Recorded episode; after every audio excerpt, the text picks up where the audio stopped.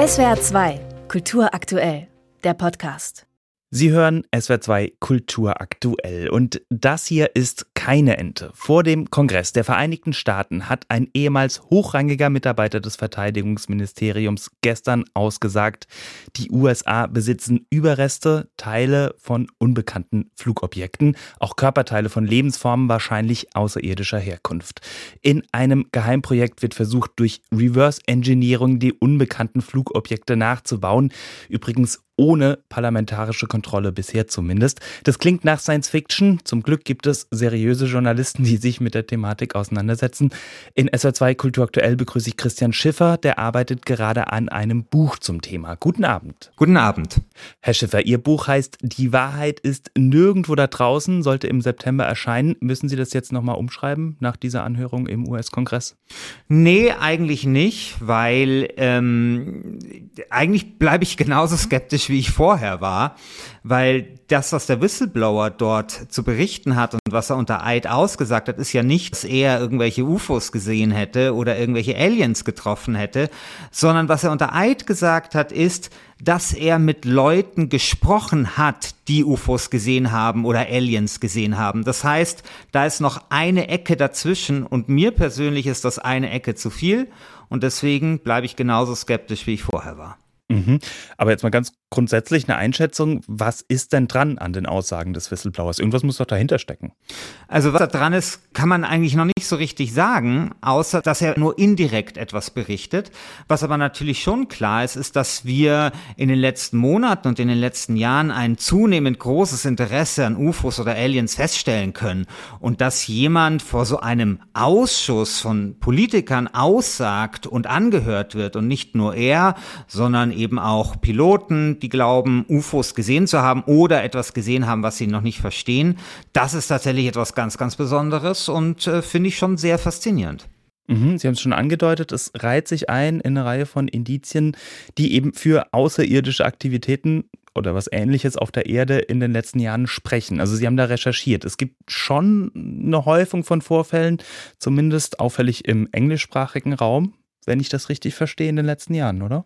Ja, also konkret kann man das festmachen an, an das Jahr 2017.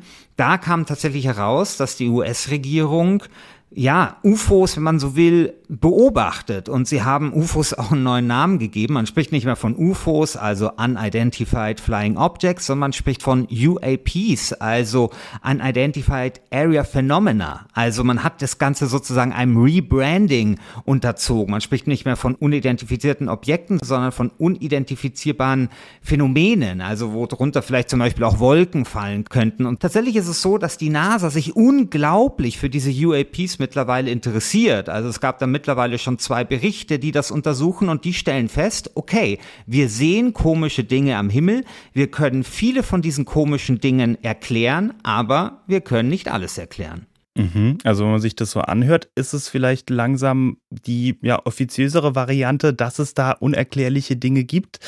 Ähm, könnte man vielleicht umgekehrt eine Verschwörungstheorie stricken, dass die Geheimdienste uns aus welchen Gründen auch immer vorgaukeln wollen, es gäbe UFOs und Aliens? Also tatsächlich, wenn man so ein bisschen in die UFO-Geschichte schaut oder in das Verhältnis so der UFO-Bewegung und der Regierung, da gab es solche Fälle tatsächlich immer wieder mal. Also die US-Regierung war teilweise ganz glücklich darüber, dass zum Beispiel ihre streng geheimen Militärprogramme, Drohnenprogramme, Flugzeugprogramme nicht für streng geheime Militär-, Flugzeug- oder Drohnenprogramme gehalten worden sind, sondern für UFOs, ja. Also das kann schon sein, dass der US-Regierung oder den Regierungen sowas ganz gut in den Kram passt, quasi, wenn die Leute lieber über UFOs reden, als zum Beispiel über geheime Militärprogramme. Mhm. Jetzt haben UFO-Theorien nichtdestotrotz einen eher schlechten Ruf. Also es gibt nicht wenige Leute, die da eine direkte Linie ziehen von, was weiß ich, Akte X in den 90er Jahren zu wirklich gefährlichem Verschwörungsglauben wie QAnon oder Pizzagate oder Verschwörungstheorien im Zusammenhang mit Corona. Ähm, ist es nicht vielleicht doch aber, Sie haben sich jetzt damit ausführlich auseinandergesetzt, zu einseitig gedacht? Gibt es vielleicht auch positive Aspekte an diesen Theorien?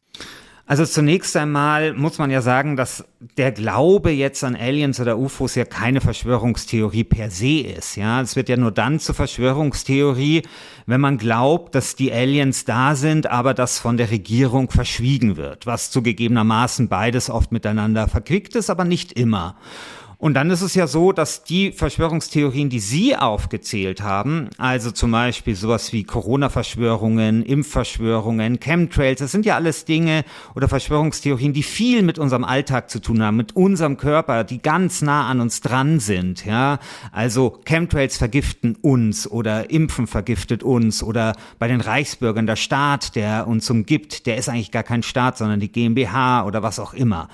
Also das sind Verschwörungstheorien, die viel mit unserem Alltag zu tun haben. Während zum Beispiel die Verschwörungstheorie mit den UFOs oder mit den Aliens, das ist viel, viel abstrakter.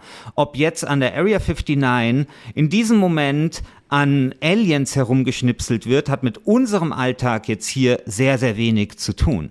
Deswegen könnte man sagen, na ja, vielleicht sind diese Verschwörungstheorien deswegen nicht ganz so gefährlich, aber es ist schon so, dass diese Verschwörungstheorien gerade im UFO-Bereich oft mit so einer radikalen Staatsskepsis und Staatsablehnung einhergehen und das kann dann doch gefährlich sein. Aber wenn Sie mich jetzt fragen, ob das was Positives hat, ja, es kann etwas Positives haben, weil UFOs sind so ein bisschen Religionsersatz. Ja, also wenn man nicht an Gott glaubt, dann kann man immer noch an Aliens glauben. Aliens, auch wenn es vielleicht unwahrscheinlich ist, dass es sie gibt, sind zumindest mit dem wissenschaftlich-kritischen Weltbild prinzipiell in Einklang zu bringen. Das heißt, naja, der Glaube an Aliens kann eben auch dann noch Trost spenden, wenn Gott schon längst tot ist. Mhm. Vielleicht nochmal, um mal den Kreis zu schließen zum jetzt vorliegenden akuten Fall. Wie schätzen Sie das ein? Was wird da noch rauskommen? Was ist Ihre Theorie, was da dahinter steckt? Also, ich glaube, dass es bei allen Dingen, also wenn ich mir eine Liste machen würde, okay, was sind eigentlich so die Ursachen von dem, was Leute vielleicht am Himmel sehen, was sie nicht verstehen, da kommt von der Wahrscheinlichkeit her Aliens, in meiner Liste schon vor, aber mit einer sehr geringen Wahrscheinlichkeit. Steht relativ weit unten in der Liste. Was ich mir schon vorstellen kann, ist, dass man viel mehr darüber erfährt, was eigentlich am Himmel stattfindet. Und das ist ja etwas Gutes, ja. Ich meine, es ist einfach so, dass wir vieles von dem, was wir sehen, nicht verstehen am Himmel. Und vielleicht führt es einfach zu einer besseren, kritischeren UFO-Forschung und dazu, dass wir vielleicht mit etwas offeneren Augen nachts in den Himmel gucken. Christian Schiffer in SW2 Kultur aktuell. Im September erscheint das Buch Die Wahrheit ist nirgendwo da draußen, wo er zusammen mit Christian Alt der neuen Sehnsucht nach Außerirdischem nachgeht, die mit neuen Meldungen aus den USA neue Nahrung erhält. Vielen Dank für das Gespräch. Sehr gerne. SWR2 Kultur aktuell. Überall, wo es Podcasts gibt.